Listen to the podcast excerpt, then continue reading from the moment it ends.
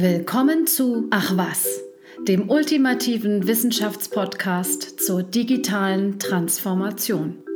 Das kommt dabei heraus, wenn der Psychologe und Medienprofessor Thomas Wirth und der Marktforscher und Data Scientist Hans-Werner Klein einen Blick hinter die Pixel werfen. Geschichten, die zu kennen sich lohnt.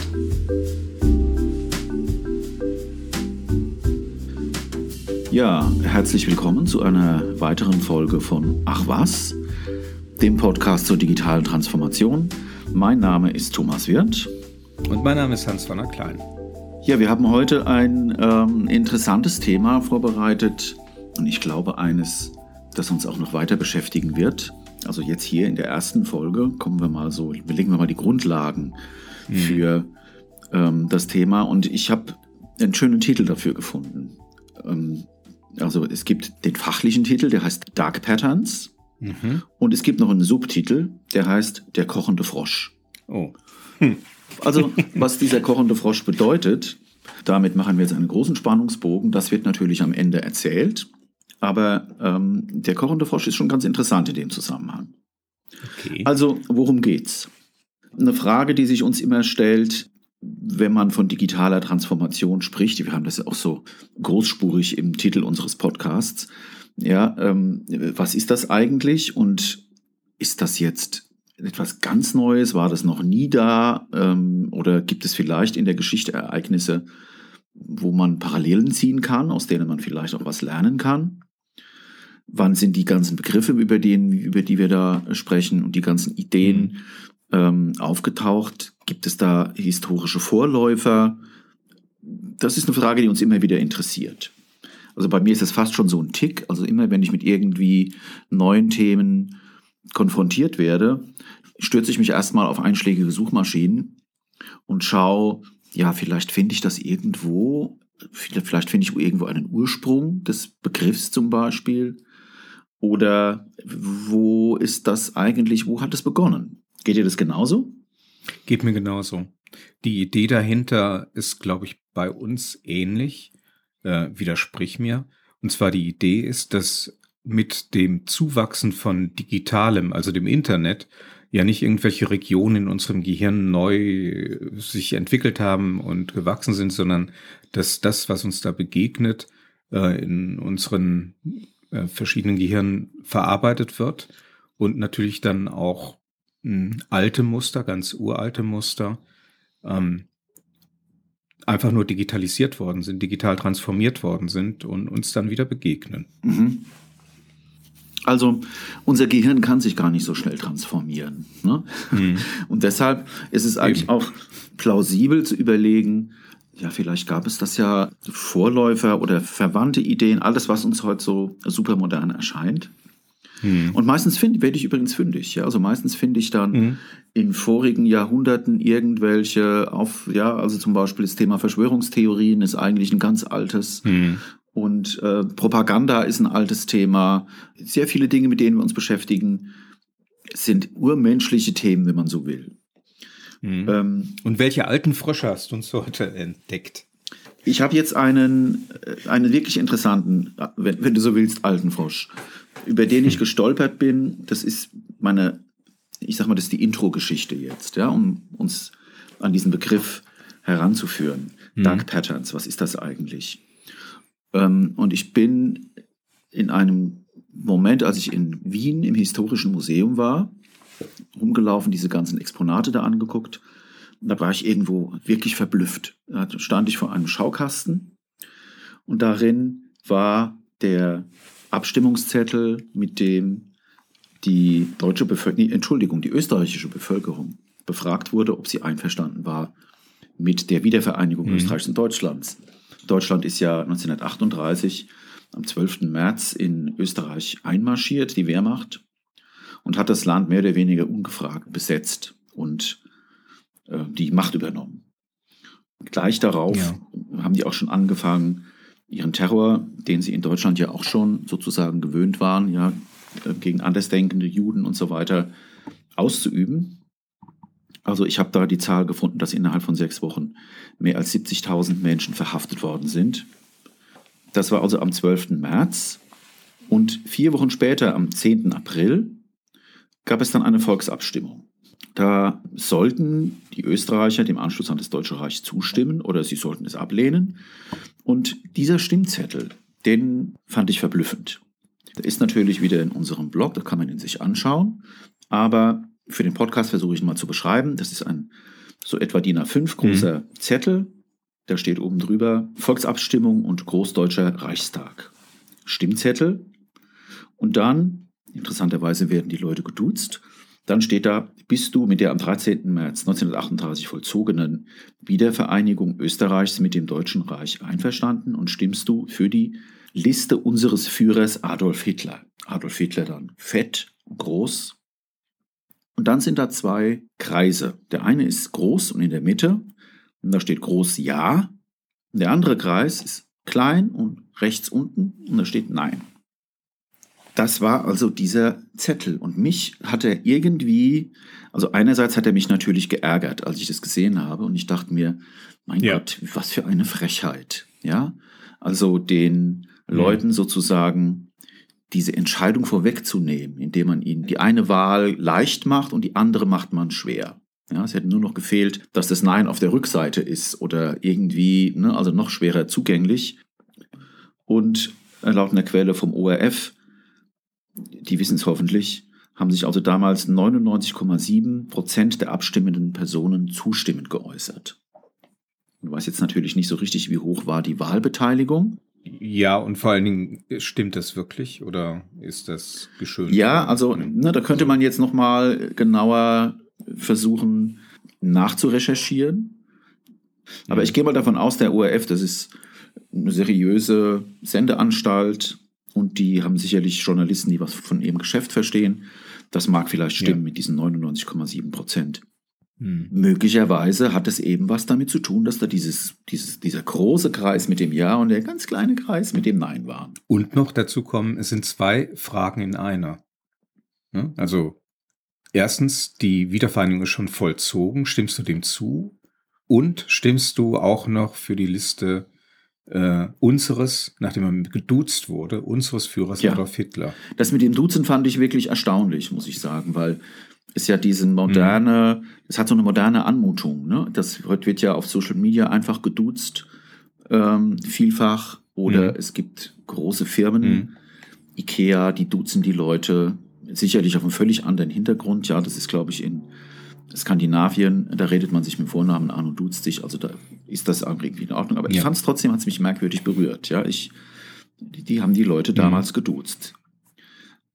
Wäre schon ein eigenes Forschungsthema. Ne? Warum haben die das gemacht? Wäre ein eigenes Forschungsthema. Da gibt es übrigens noch ein Beispiel aus dem Wahlkampf oder dem Vorwahlkampf in den mhm. USA letztes Jahr. Ähm, da gab es nämlich eine Abstimmung über die Erfolge von Präsident Trump im nationalen Kampf gegen das China-Virus also wie es genannt mhm. wurde, Wuhan-Virus.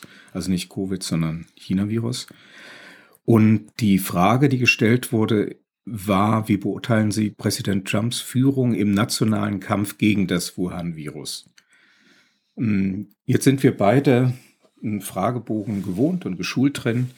Und wir haben dann schon praktisch im Kopf die Antwortkategorien, was man da ähm, für Antwortmöglichkeiten vorgibt.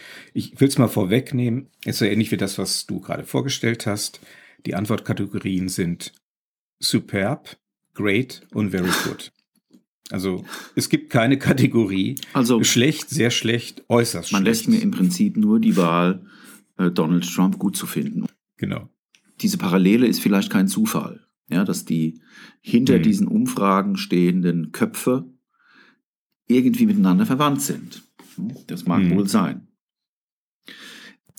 Ich würde jetzt gerne einen Zeitsprung machen, auf ein zweites Erlebnis von mir noch eingehen. Ja. Also lass uns mal überlegen, wo waren wir gerade? Wir waren 1938 bei der Wiedervereinigung von Deutschland und Österreich. Dann haben die Deutschen den Zweiten Weltkrieg angefangen. Sie haben ihn dann verloren, 1945.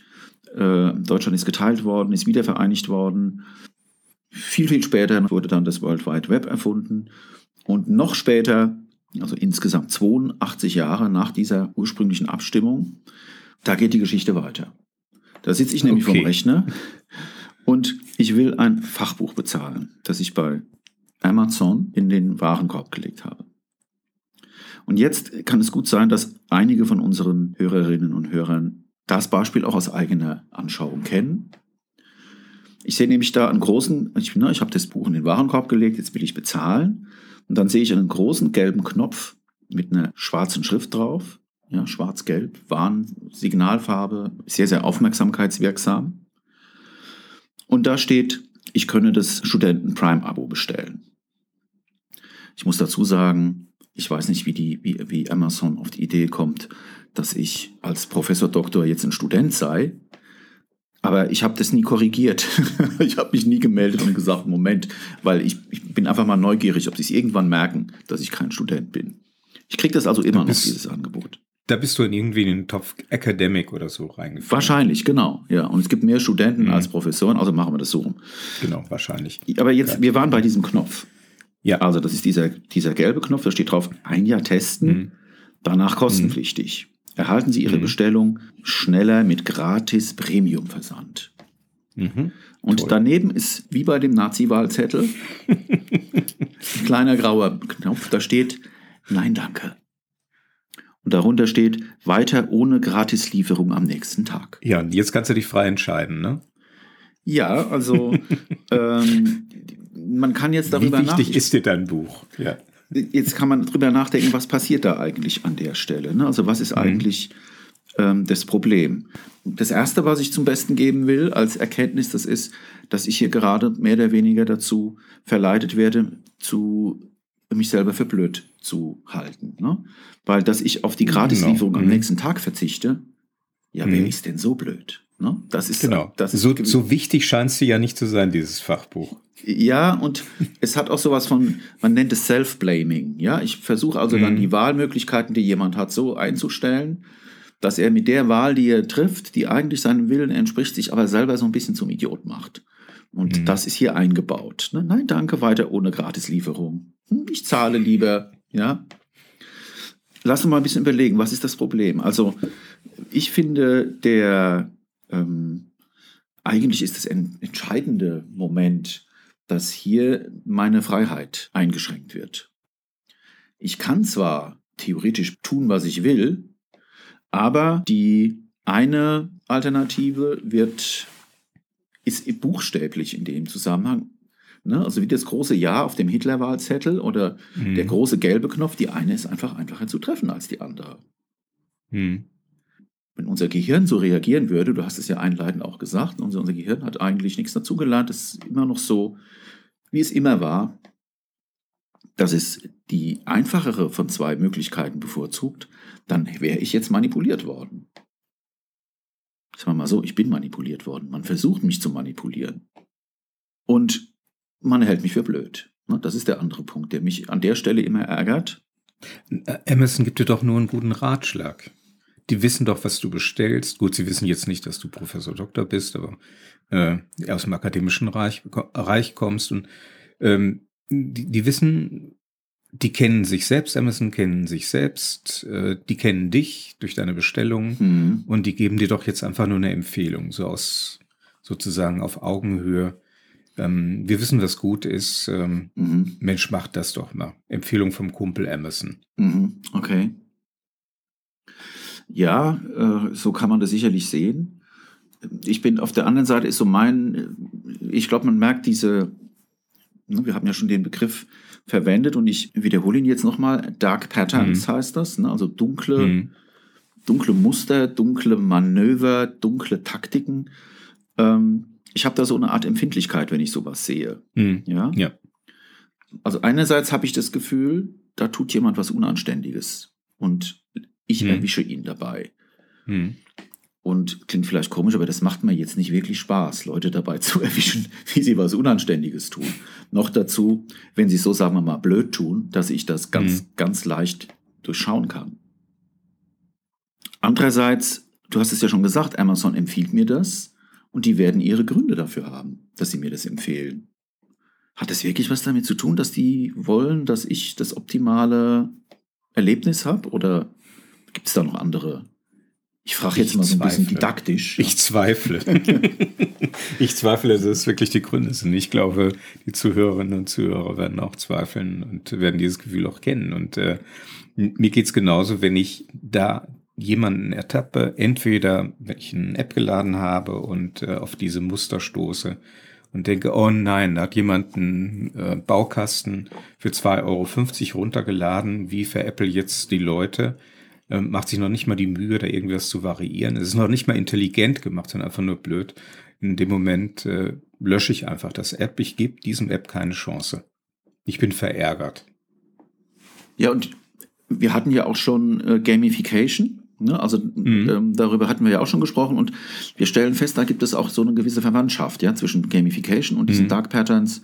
Insofern, als da es gibt da diesen schönen Begriff Verhaltensökonomie, ja, insofern als da mhm. Leute mit ökonomischen Zielen, denen dann es darum geht, irgendwie Geld zu machen letztlich, mhm. beginnen mit ähm, verhaltenswissenschaftlichen Methoden kommen, seien die jetzt aus dem Spieleumfeld oder aus anderen Bereichen, aus der Motivationspsychologie, Leute dazu zu bringen, Dinge zu tun, die sie äh, tun sollen. Also man kann davon ausgehen, dieses Muster, das ich jetzt gerade beschrieben habe, der große gelbe und der kleine graue Knopf, die gibt mhm. es ganz genau deshalb, weil Amazon damit mehr Prime-Kunden gewinnt. Sonst wäre dieses Muster nicht da und dafür ist es auch gut. Ich habe noch eine weitere Befürchtung, nämlich, dass man das erst getestet hat, dass wir alle Teil eines Versuchs waren und man geguckt hat, wenn man den Button so groß macht und so gelb und den anderen grau, wo holt man denn mehr Kunden, die Amazon Prime haben wollen? Du meinst, du hältst es tatsächlich für möglich, dass da mit uns experimentiert wird? Wenn du es nicht weiter sagst. ja, also damit spoilern wir jetzt natürlich ein bisschen die Folgen von Ach was, die da noch vor uns liegen, weil genau dieses Experimentieren findet natürlich statt und man kann davon ausgehen, ich nehme mal an, dass Amazon mindestens 30 oder 40 Gelbtöne ausprobiert hat auf diesem Knopf, um rauszukriegen, auf welche Art von Gelb wird am meisten geklickt. Da gibt es ein ganz, berühmte, ganz berühmtes Vorbild von Google. Die haben das auch mit großem Stolz verkündet, dass sie mit 40 verschiedenen Blautönen die Links in, ihren, in ihrer Suchmaschine eingefärbt haben, um auszuprobieren, Nein. wo die meisten Leute draufklicken. Also über das solche Dinge kümmern wir uns. Um, um solche Dinge ja. kümmern wir uns noch. Genau. Okay. Ähm, diese Dark Patterns, diese Muster sind sehr vielfältig. Die trifft man an ganz verschiedenen Orten. Und ich habe jetzt noch ein Beispiel. Eine Fußnote. Interessant ist ja, das sind jetzt nicht irgendwelche Gebrauchtwagenhändler oder Nepper-Schlepper Bauanfänger oder ja, sondern das sind Weltfirmen wie Amazon, Google, das sind die ganz, ganz großen, die im Internet sagen, wo es lang geht. Die zum Teil auch mhm. nicht richtig oder nur sehr schwer unter irgendeine Gerichtsbarkeit zu zwingen sind. Die riesige, die, die Milliarden, die wertvollsten Unternehmen der Welt. Die wertvollsten und mächtigsten. Und die benutzen diese Muster. Ja, das fällt für mich so ein bisschen auseinander. Also diese, diese Glorie dieser Pionierfirmen und diese blöde ich hätte jetzt fast Verarsche gesagt, aber wir drücken uns gewählt aus. Ich habe noch ein schönes Beispiel, LinkedIn, ja, das große Business-Netzwerk, internationale Business-Netzwerk, auf dem natürlich jeder... Microsoft. Gehört Microsoft. Ähm, genau, Microsoft-Tochter. Mittlerweile. Und ich bin da natürlich, wir sind da natürlich auf diesen Netzwerken auch vertreten, das gehört irgendwie zum Geschäft. Das Beispiel, das ich jetzt noch erzähle, das stammt aus dem Januar 2020. Man muss sich das mit Datum aufschreiben, weil die Dinge sich ja auch permanent verändern. Am Ende weiß man nicht mehr genau, wann war das denn. Also Januar 2020. Da habe ich die LinkedIn-App auf dem Smartphone installiert. Und dann kam eine Meldung, die, wir die können wir uns mal zusammen anschauen.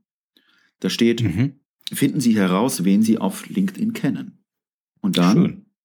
wir importieren und speichern in regelmäßigen Abständen die Einträge in Ihrem Adressbuch um Ihnen Kontakte vorzuschlagen und relevante Updates anzuzeigen. Sie bestimmen selbst, mit wem Sie sich vernetzen und können die Synchronisierung Ihrer Adressbuchkontakte jederzeit ausschalten. Und darunter ist dann ein, ja, eher, also ein als Link gestaltet nicht so deutlich, äh, steht dann mehr erfahren und darunter ist ein schöner großer weißer Button mit weiter. Mhm. So, jetzt lass uns mal überlegen. Das ist ja das Schöne an diesen Mustern. Ja, das sind ganz kleine Ereignisse, die huschen an uns vorbei. Die meisten von uns kennen solche Dinge, wie es, gehört zum Alltag mittlerweile, dass man das überall sieht, man drückt überall auf diese Knöpfe. Aber was passiert da eigentlich genau? Mhm. Das heißt, was passiert? Wir oder in, wenn du auf diesen Knopf gedrückt hättest oder wenn ich das äh, gemacht hätte, ich habe diese App nicht installiert, ähm, aus verschiedenen Gründen, ähm, dann lade so ich tatsächlich meine. ich hatte vor, ich hatte vorher schon äh, schlechte Erfahrungen mit LinkedIn, ähm, die mir plötzlich irgendwelche Kontakte zugeschickt haben, äh, die angeblich mit mir was zu tun haben wollten. Vielleicht war es aus dem Grunde. Und bei dem Punkt, wo ich gesagt habe, naja, interessant, ich drücke mal auf Ja, habe ich dann als Antwort sehr häufig bekommen, äh, ich hatte Ihnen keine Aufforderung geschickt, in mein Netzwerk beizutreten. Äh, das mhm. muss ein Irrtum sein. Mhm. Ich dachte, okay, Entschuldigung. Und ähm, dann habe ich gedacht, naja, dann lädst du halt die App nicht. Aber was, was da eigentlich passiert ist, du gibst tatsächlich ähm, die Informationen, die Daten von anderen Menschen weiter, ohne dass du diese Menschen gefragt hast, ob du das darfst. Richtig? Ja. Also LinkedIn erfährt, bekommt da ein Adressbuch mit ähm, Telefonnummern, die könnten eventuell vertraulich oder geheim sein, mit irgendwelchen anderen Daten wie E-Mail-Adressen. Da könnten auch welche mit bei sein, die nur du wissen darfst oder ein bestimmter Kreis von Menschen. Und das weiß jetzt LinkedIn. Und äh, du hast nie nachgefragt, was du eigentlich müsstest, Datenschutz, ob du diese Adressen und Telefonnummern noch weitergeben darfst. Also es ist die Aufforderung letztlich zu einer Straftat, ne? genau. wenn man so will. Also zumindest ist es ein Verstoß gegen die Datenschutzgrundverordnung. Und jede mhm. Firma, die sowas macht, bekommt sofort Ärger ähm, ja, mit den Datenschutzbeauftragten, mit den Einschlägigen. Und die Sache ist eigentlich mhm. illegal. Mhm. Na, da sind wir so wieder bei diesem Punkt, dass man die eben nur ganz schwer, sie haben nicht so sonderlich viel Respekt vor dem Gesetz, hat man den Eindruck. Interessant ist diese, also jetzt für mich als jemand, der sich diese Pixel immer sehr genau anschaut auf diesen Bildschirmen, ist interessant, dass da drunter steht mehr erfahren oder weiter. Es steht da aber mhm. nicht, ich möchte das nicht. Diese Auswahl Richtig. wird mir gar Stimmt. nicht angezeigt. Mhm. Finden Sie heraus, wen Sie kennenlernen, wir importieren und speichern und dann mehr erfahren oder weiter. Das ist das auch. Das klingt beides nach weiter. Es klingt beides nach Einverständnis. Das geht jetzt, es ging beides nach, jetzt geht es weiter, genau. Ja. ja Und da ist also noch stärker als bei dem Nazi-Beispiel. Ähm, das wäre so, ja, wenn, stell dir den Stimmzettel vor, ja, da würde dann Nein gar nicht mehr draufstehen. Ja? Und das genau. wäre denen damals erfahren. schon, das, also wäre selbst den Nazis, ist da, selbst den Nazis damals irgendwie aufgefallen, dass man dann doch so mindestens so tun soll, als ob der ähm, Betrachter eine Wahl hätte, aber jetzt LinkedIn im 21. Jahrhundert, das Business-Netzwerk schlechthin und überhaupt, die mussten das zumindest in dieser Version, die wir mhm. jetzt hier besprechen, nicht. Ich muss dazu natürlich sagen, alle Beispiele, die wir hier besprechen, haben eine begrenzte Gültigkeitsdauer. Und mhm. uns geht es jetzt auch nicht irgendwie darum, LinkedIn an den Pranger zu stellen, äh, kann sein, dass sich das mittlerweile schon geändert hat. Vielleicht haben die das schon nachgebessert. Oder inzwischen macht Xing das, ne, um ein anderes Netzwerk zu nennen. Ja, weißt du das oder hast du es hast erfahren? Mir ist es heute Morgen begegnet, ja. Heute Morgen, na ja gut. Ja. Dann, ja, aber Auf es geht uns nicht um Xing oder LinkedIn oder geht jetzt nicht darum, nee. denen nee. irgendwie, sagen wir mal, die anzuklagen. Uns geht es darum zu verstehen, wie da kommuniziert wird und wie wir als Verbraucher, als Verbraucherinnen, als Benutzer, ähm, wie man mit uns umgeht. Jetzt haben wir schon ein paar Beispiele kennengelernt. Wir hatten den Wahlzettel, wir hatten die tolle Umfrage der Republikanischen Partei um Donald Trump. Wir hatten äh, LinkedIn mit, dieser, mit diesem dreisten Übergriff auf mein Adressbuch. Und es gibt sehr viele solcher Muster. Und man kann, glaube ich, vor allem dann was darüber lernen, wenn man auch viele Beispiele kennt. Deshalb, bevor wir uns jetzt darüber unterhalten, was ist eigentlich das Gemeinsame und wie könnte man das versuchen, auch ein bisschen zu bewerten, noch ein drittes Beispiel. Gerne. Äh, ein viertes Beispiel. Entschuldige, das ist das vierte. Ein viertes. Das vierte. Das kommt jetzt aus dem Bereich Gaming, da gibt es sehr viele solcher Muster. Mhm. Wir haben ja auch schon gesehen, dass am Beispiel Gamification, ja, also dass es da irgendwie so eine unterirdische Beziehung gibt zwischen diesen ganzen Spielemechanismen und den Mechanismen, mit denen Benutzer und Benutzerinnen beglückt werden. Und da gibt es eins, das ich besonders äh, beeindruckend finde. Also jetzt stellen wir uns vor, du sitzt da gerade in der U-Bahn oder im Zug und du hast jetzt gerade in dem Spiel dein letztes Leben verloren. Das passiert, ja. Du hast ganz, oh. ganz viele Candies gecrushed oder du hast irgendwelche Angry Birds abgeschossen oder sonst was. Du warst also sehr erfolgreich, aber irgendwann waren deine Leben jetzt einfach verbraucht und jetzt hast du eine besondere Notlage. Was machst du? Ja, du kannst jetzt entweder eine halbe Stunde warten, bis dein nächstes Leben sich wieder aufgeladen hat. Du weißt aber, wenn du jetzt genügend Diamanten und Rubine hast, dann kannst du dir ja vielleicht ein neues Leben kaufen. Ja? Mhm. Und die Diamanten und Rubine, die du dir verdient hast durch deine unglaublich guten Leistungen im Crushen von Candies und im Schießen von Angry Birds, die sind jetzt aber leider gerade alle.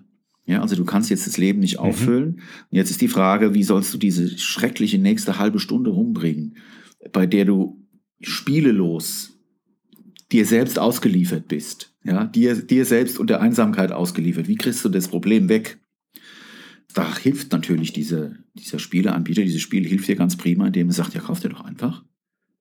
Kauf dir was, genau, also kauf dir Edelsteine oder Herzen oder irgendwas und dann äh, kaufst du dir ein neues Leben und kannst gleich weiterspielen. Mhm. Und das ist, dieses Muster ist interessant.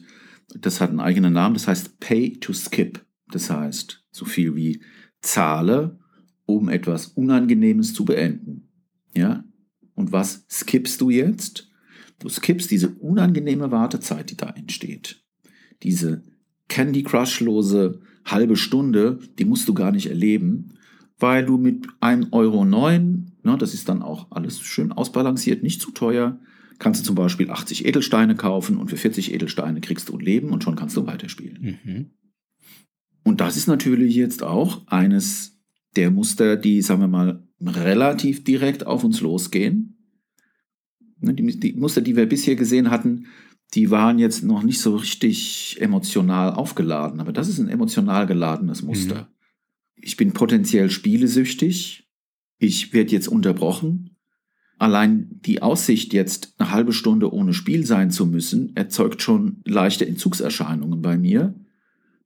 Und unter diesen speziellen Bedingungen kommt jetzt mein Dealer und sagt, ja, 1,09 Euro, 80 Edelsteine und du kannst weiterspielen.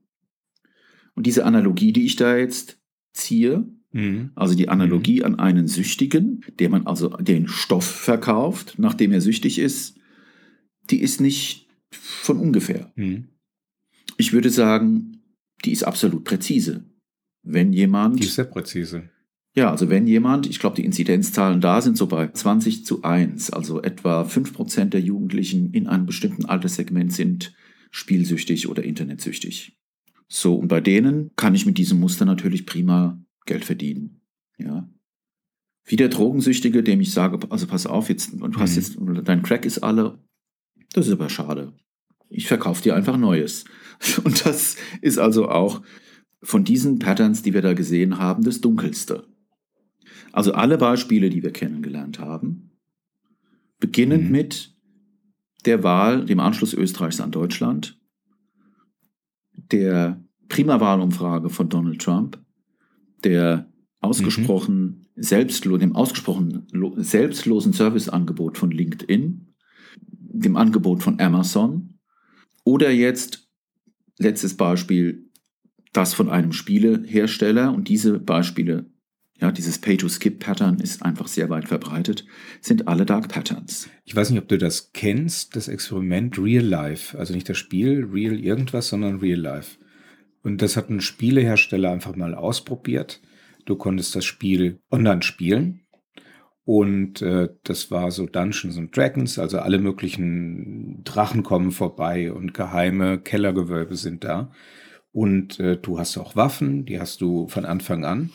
Du gehst in den Einzelkampf mit dem Drachen, der Drache kommt, puste dich mit dem Feuerschwall an und frisst dich und dann bist du tot. Oh. Hm? Die Reaktion von den meisten Spielern war, wie viel Leben habe ich denn? Mhm. Die Antwort war eins. Das Spiel ist jetzt für dich beendet. Ja, muss es jetzt nochmal neu starten oder nochmal? Nein, das Spiel ist Du beendet. bist tot. Du bist tot. Schöne Geschichte. Und das ist eine riesengroße Enttäuschung Ja. gewesen für alle Gamer, weil sie konnten jetzt nicht weitermachen. Sie konnten sich nicht nochmal beweisen, sondern Tod ist halt Ja. tot. Wie im, deshalb Real Life wie im richtigen Leben auch. Ach ja, okay. Deshalb hieß das Real Life. Ich verstehe. Real Life. Also, ähm, jetzt haben wir uns diese Beispiele mal betrachtet und es gibt noch viel, viel mehr. Es gibt also Klassen von Dark Patterns. Dark Patterns sind auch mittlerweile wissenschaftlich untersucht. Dark Patterns sind auch mittlerweile ein Thema für die Politik. Es gibt vereinzelt in äh, Parlamenten, unter anderem auch im Deutschen Bundestag, im Büro für Technikfolgenabschätzung heißt es, glaube ich, erste Dokumente dazu. Also man bemerkt dieses Thema gerade so langsam. Deshalb ist es auch super aktuell. Es gibt noch nicht so richtig viel Wissenschaft dazu. Ja, aber man bemerkt das gerade, was da stattfindet. Man merkt diese Zusammenhänge. Und ich würde jetzt vielleicht, aber ich würde vielleicht abschließend nochmal drüber nachdenken. Und das ist es wirklich wert. Ja, also darüber nachzudenken, was macht diese Pattern eigentlich dark? Was ist eigentlich das Problem? Ja, Hm. also ich versuche das nochmal zu definieren. Also was sind Dark Patterns? Das sind Manöver in der Kommunikation. Wir haben es jetzt speziell auf Online-Kommunikation bezogen, aber es kann irgendeine Kommunikation sein, die bei einem, ich sag mal, Opfer ein bestimmtes Verhalten auslösen oder ein unerwünschtes Verhalten verhindern sollen. Erwünschtes Verhalten ist, ich gebe Geld aus oder ich gebe meine Daten her oder ich gebe die Daten meiner Freunde weiter. Mhm. Und es wird dazu noch so ein bestimmter direkter oder indirekter Zwang erzeugt, den die Person entweder vielleicht bemerkt, ne, den großen gelben Button und den kleinen grauen Button, die kann ich noch bemerken. Aber jemand, der ein Spiel spielt und jetzt für 59 Cent sich ein neues Leben kaufen kann, der denkt da vielleicht gerade nicht drüber nach. Ja? Und sie bezwecken immer ein Ergebnis, das den Zielen des Anbieters dient. Und die Ziele der Benutzer oder Benutzerinnen oder ihr Wohlergehen, das ist eigentlich nicht so wirklich relevant. Also man möchte nicht, dass sie sterben. man, man möchte ihr Leben erhalten. Man möchte sie als Kunden erhalten. Ja. Aber eigentlich ist nicht so wirklich wichtig, wie es denen geht. Es erinnert mich an Milchvieh. Ja, also Massentierhaltung so ein bisschen. Ne? Also wo Mhm. man auch sagt, okay, wenn die Mhm. Kuh die Milch, wenn die Milch da rauskommt aus der Kuh, dann kann ich jetzt noch versuchen, die Melkmaschine zu optimieren und das optimale Kraftfutter oder sonst was. Aber ob der es jetzt, ob Mhm. die sich wohlfühlt oder nicht, spielt das eine Rolle? Hm, Ganz am Anfang haben wir darüber gesprochen, dass schon immer unser Gehirn, die Funktionen unseres Gehirns, unser Denken äh, genutzt wurde, auch ausgenutzt wurde, um bestimmte Dinge bei uns zu erreichen, also zu manipulieren. Ähm, welche, also wenn diese, diese dunklen Muster da sind, es gibt ja verschiedene Verhaltensmuster, die wir einüben. Nutzen die jetzt ganz gezielt psychologische Schwächen von uns? Also psychologische Schwächen meine ich mit, ähm, dass, äh, dass wir ein Verhalten zeigen, was man ähm, sehr gut kartografieren kann und dann sagen kann, okay, wenn ich jemanden so und so anspreche, wird er mit einer hohen Wahrscheinlichkeit so und so reagieren.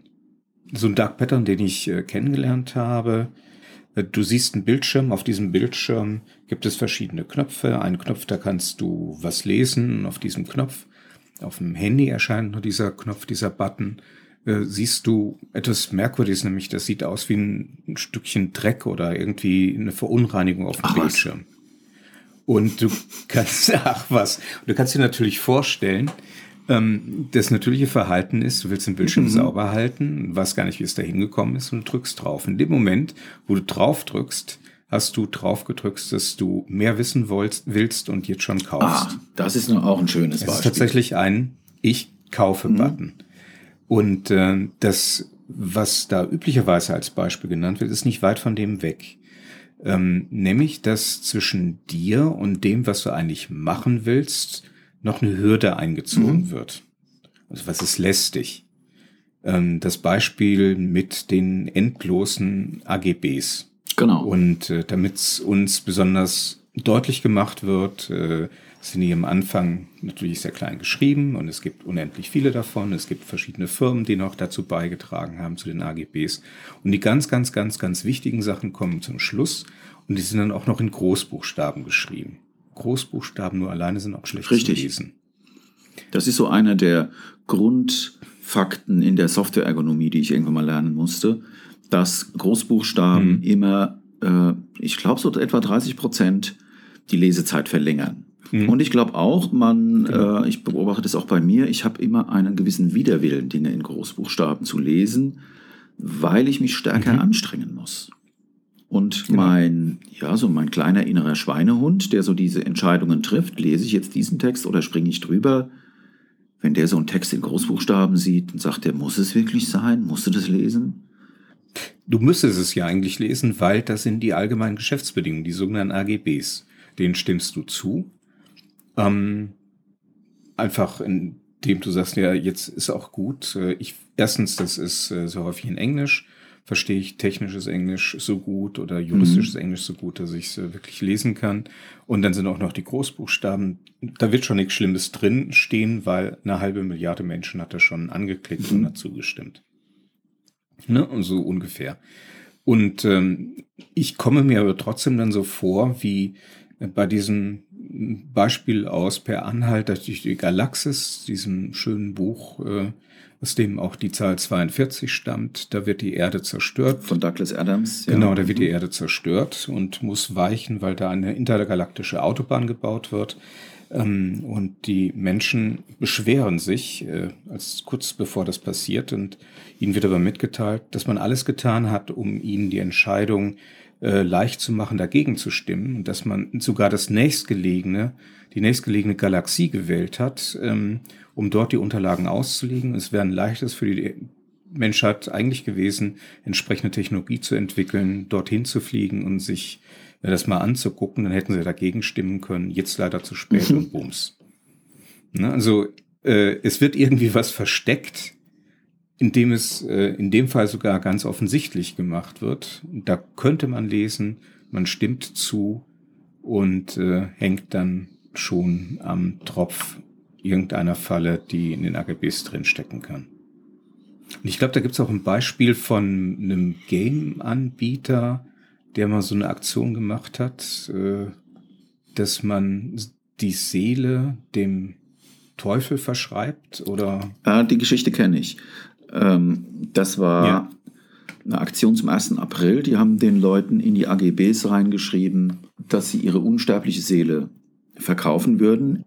Ich glaube, 7500 äh, oder sowas ähm, Seelen wurden verkauft auf diesem Weg. So mhm. muss man es ja sehen. Also, wenn es eine unsterbliche mhm. Seele gibt, dann war das ein Vertragsvorgang, wurde ein Vertrag gezeichnet von den Leuten. Und das hat, das ging damals dann durch die einschlägigen Newsportale. Man hat drüber gelacht und alle haben sich natürlich, glaube ich, so ein bisschen äh, auch, wie soll man sagen, das Lachen bleibt einem dann natürlich auch ein bisschen im Halse stecken, weil man das ja kennt von sich selbst. Und ich möchte nicht wissen, was ich schon alles in irgendwelchen Softwareverträgen erlaubt habe. Mhm. Ja. Ne, wir, davon kommen wir ja gerade von der Idee, was gibt es da, wie werden Schwächen ausgenutzt. Diese Schwäche ist in dem Fall, mein Gehirn ist zu faul, sich mit diesen Detailinformationen zu beschäftigen. Die versteht es auch vielfach gar nicht, viel zu viel, viel zu kompliziert, mhm. viel zu mhm. unverständlich und dann schaltet es einfach auf Autopilot und klickt da drauf und das ist genau die Schwäche, mhm. die da ausgenutzt wird. Und das ist keine, das ist nicht mhm. eine zufällig aufgestellte, nicht sozusagen ein, eine, ein, ein zufälliger Mangel, der meine Schuld wäre, sondern das ist eine ganz gezielt aufgestellte Falle, in die ich dann einfach reintappe. Und dann kann man auch in diese Vertrags- und AGB-Erklärungen alle möglichen Dinge reinschreiben, die den Umgang mit meinen Daten regeln. Und wir hatten ja auch schon Beispiele dafür, dass mit Daten Persönlichkeitsmerkmale gemessen werden können, dass man also eine ganze Menge Schindluder mit Daten machen kann. Das heißt, Fazit, die sind tatsächlich böse. Die sind auch böse gemeint. Und ein, ich, ich sag mal so, ein anständiges äh, Unternehmen würde sowas nicht machen. Ein ehrbarer Kaufmann würde sowas nicht machen dürfen. Ja, würde an der Ehre äh, gepackt werden. Und im Kölschen Raum äh, würde man da sagen, so eine fiese mhm. Möb. Das ist also die, das, das, die schlimmste Klassifikation, der fiese Möb, ja? die man vom Rhein, ja, die man vom Rheinländer bekommen kann. Wenn jemand wirklich eine fiese mhm. Möb ist, dann ist er mhm. unten durch. Keine Chance mehr. Und wenn ein Unternehmen sich so verhält und die eine fiese Möb sind, äh, möchte man mit denen keine Geschäfte mehr machen. Das ist eine ganz gute Überleitung äh, zum Titel unserer Geschichte. Der war ja Dark Patterns oder der kochende Frosch. Und jetzt lass uns vielleicht am Ende noch mal kurz erklären, was das mit diesem kochenden Frosch mhm. auf sich hat. Weil das nach meinem Verständnis zumindest zum Teil erklären kann, wie diese Situation so überhaupt entstehen konnte. Dass es diese Anbieter gibt, die uns da über den Tisch ziehen und wir scheinen alle irgendwie nicht so richtig was dagegen zu haben. Also der kochende Frosch ist eine Formulierung, die habe ich ins Deutsche übersetzt und es gibt ein, im Englischen eine Formulierung, die heißt The Boiling Frog, also auch der kochende Frosch. Und die Geschichte dahinter ist, dass man im 19. Jahrhundert angeblich einen, einen Nachweis geführt hat, dass ein Frosch wenn er in einem Wasserkessel sitzt, der ganz langsam aufgeheizt wird, dass er dann nicht rausspringt, weil seine Fluchtreflexe irgendwie so das nicht vorgesehen haben, dass er langsam gekocht wird und deshalb kocht er dann. Während ähm, ein Frosch, bei dem man, den man ins heiße Wasser wirft, sofort rausspringt. Und da finde ich eine ganz zunächst mal für sich betrachtet eine ganz interessante Geschichte und es könnte vielleicht mhm. auch tatsächlich, ja, wenn man so ein bisschen weiß, wie das Nervensystem funktioniert, könnte vielleicht richtig sein, ja, weil ähm, natürlich reagiert unser Nervensystem, unsere Sensorik, die Sinnesorgane und das, äh, die Strukturen, die dann die Information verarbeiten, sehr, sehr unterschiedlich auf einen langsamen Reiz oder auf einen sehr schnellen, intensiven Reiz. Ist nur leider falsch, die Geschichte. Das heißt, dass die Frösche sich einfach kochen lassen. Die, die lassen sich nicht kochen, die sind nicht blöd. Ja? so ein Frosch, der springt bei 25 Grad etwa aus dem Topf, wenn es ihm zu warm wird, und das war's. Ach so. Ne? Ähm, hm. Nichtsdestotrotz, das ist vielleicht so das, was man ein Hoax nennt, ja, also so ein, so ein Wissenschafts-, es gibt ja einige, hm. ja, solche Wissenschaftsmythen, ähm, die immerhin zu diesem schönen, zu dieser idiomatischen Wendung äh, geführt hat. Und das Bild jetzt passt, ja. Können wir uns mal fragen, okay, die Frösche springen also raus. So viel wissen wir jetzt. Hm. Und wenn wir das auf uns übertragen, dann scheint es so zu sein, dass wir vielleicht doch hier die kochenden Frösche sind, wenn es um diese Dark Patterns geht. Ja. Das würde bedeuten, vielleicht ist es so, ja, dass diese Veränderungsprozesse, an denen wir da teilnehmen, einerseits sagen wir immer, sie sind super schnell und so schnell war es noch nie. Aber trotzdem ist es irgendwo so für einen einzelnen Menschen in seinem Alltag ein relativ langsam ablaufender Vorgang. Sodass wir den Unterschied zwischen vorher und nachher vielleicht gar nicht so richtig merken oder auch das vorher und nachher gar nicht so richtig definieren können. Da verändert sich sowas allmählich. Und wenn man jetzt davon ausgeht, dass diese Analogie uns vielleicht etwas nutzt, um die Situation zu verstehen, dann könnte man sagen, naja, okay, also wenn wir jetzt Stück für Stück allmählich die Welt umbauen, dann ähm, führt das vielleicht dazu, dass wir uns an Dinge gewöhnen, die wir von jetzt auf nachher niemals akzeptiert mhm. hätten. Also es ist der langsame Umbau, dass sich dran, dran gewöhnen, das langsam Schritt für Schritt immer weiter, was für die Frösche nicht zutreffend ist, aber immer weiter an Situationen gewöhnt werden, die äh, man bei großen Schritten gar nicht ja, aushalten würde. Oder die man vielleicht auch in der Wirklichkeit also in der physikalischen Wirklichkeit, in der Realität. Es gibt ja eigentlich nur eine Realität. Ja? Das ist ja unsere, unsere Überzeugung, auch das, mhm. was immer so virtuell heißt äh, oder mhm. Cyber. Pünktchen, Pünktchen, Pünktchen ist eigentlich alles die Realität. Wir, zwar deshalb, weil wir nur ein Gehirn haben, das unterscheidet da nicht. Genau. Aber wenn man jetzt mal überlegt, Du hast, wenn man das in die Wirklichkeit übertragen, sowas wie eine Industrie- und Handelskammer, wo du dich registrierst mit deiner Firma. Und dann kommst du da und, und füllst dein Formular mhm. aus und sagst, ja, ich registriere mich jetzt für diese Region als Dienstleister oder als Hersteller oder als Händler. Und dann kommt der von diesem Verband und sagt, ah ja, das ist ja nett, dass Sie das machen. Geben Sie mir doch jetzt gerade nochmal Ihr Adressbuch, dass ich mir da die Adressen von Ihren Freunden und von Ihren Geschäftspartnern mhm. rausschreiben kann. Vielleicht sehe ich da irgendwelche Verbindungen, die für Sie nützlich genau. sind. Ähm, erlauben Sie mir das doch mal. Und da würdest du sagen, niemals. Und mehr noch, du, äh, du, würdest diesen, du würdest es für eine absolute Unverschämtheit halten. Man würde so jemanden hochkant rausschmeißen, das wäre eine fiese Möb. Ne? Aber wir mhm. schmeißen sie nicht raus, die Googles und die mhm. Amazons und die Facebooks, sondern wir sind die Boiling Frogs, die sich daran gewöhnt haben. Auch wenn der gesunde Menschenverstand bei genauerem Hinsehen uns vielleicht sagt, es geht doch eigentlich gar nicht. Aber äh, was können wir tun, wenn wir nicht abgekocht werden wollen? Du bist der Psychologe. Nützt es, wenn man Bescheid weiß? Es kann nicht schaden, sagen wir es so. Hm. Ich habe auch auf der Liste der Dinge, die ich jetzt am Ende noch zum Besten geben will, wenn es um die Frage geht, was können wir tun, hm. steht bei mir, ach was hören, als die ultimative Maßnahme, klar. sich gegen die, sich gegen Dark Pattern zu wappnen. Ja? Aber das mit dem Bescheidwissen hilft nur bedingt, weil die hm. Mechanismen greifen uns an Stellen an, an denen das Bescheidwissen nicht immer hilft. Also auch ein, hm. ähm, ich sage jetzt mal ein Drogensüchtiger, der kann ohne weiteres wissen, dass er mit seinen, dass er gerade dabei ist, sein Leben zu ruinieren, aber der kann halt nicht damit aufhören. Ein Spielsüchtiger, Computerspielsüchtiger, der spielt weiter Computerspiele. Acht Stunden am Tag, obwohl er vielleicht einen versteht, dass er es lieber nicht tun sollte. Das ist ein Punkt. Ne? Und der andere Punkt ist, dass die uns häufig kriegen, wo wir gerade schwach sind. Also wo wir gerade dabei sind, etwas Schnelles zu tun. Wir sind in einer Sequenz von Handlungsschritten. Wir möchten den nächsten Handlungsschritt erreichen. Unsere Handlungstendenz ist umso stärker, je näher wir an diesem Zwischenschritt sind. Und wenn man uns jetzt was dazwischen schiebt, dann schieben wir es einfach weg. Na, das ist die AGB, die mhm. schiebe ich einfach zur Seite. Kann ich im Moment nicht brauchen. Passt nicht zu mhm. meinem Plan, passt nicht zu meinen Absichten. Deshalb ist es also sehr menschlich, an der Stelle ähm, sich nicht stören zu lassen und weiterzumachen. Auch wenn ich es weiß. Ich, ne, also die AGBs, ich knirsche immer mit den Zähnen, wenn ich sie wenn ich ihnen zustimme, weil ich genau weiß, was da gerade passiert. Das ist für mich zugleich auch irgendwie so der, ne, bei der Frage, was können wir tun? Wir können, denke ich, auf unsere Gefühle achten.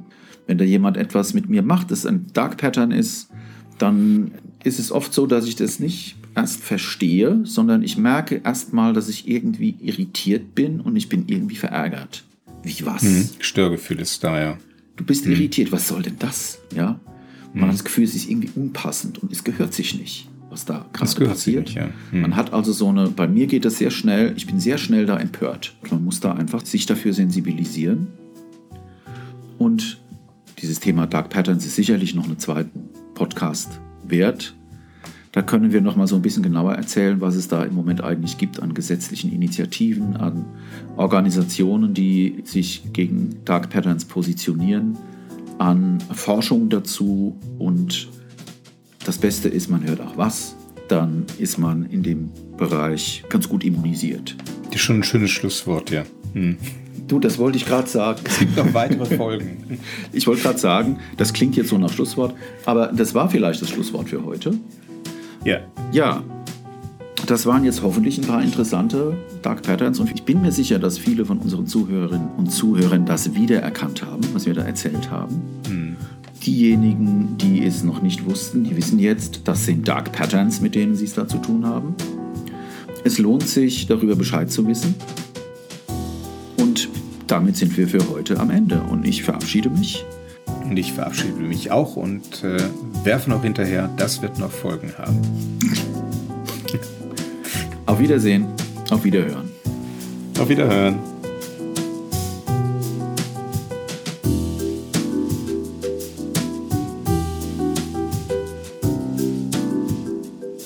Das war Ach was, der Wissenschaftspodcast zur digitalen Transformation. Informationen über das Projekt findet man unter www.achwas.fm. Und außerdem Hintergründe zu den Podcast-Beiträgen und Links zu den Quellen. Ach was ist auf Facebook, Twitter und Instagram zu finden. Natürlich sind auch Follower, Kommentare und Empfehlungen auf Plattformen wie iTunes und Spotify willkommen. Vielen Dank fürs Zuhören. Bis zum nächsten Mal.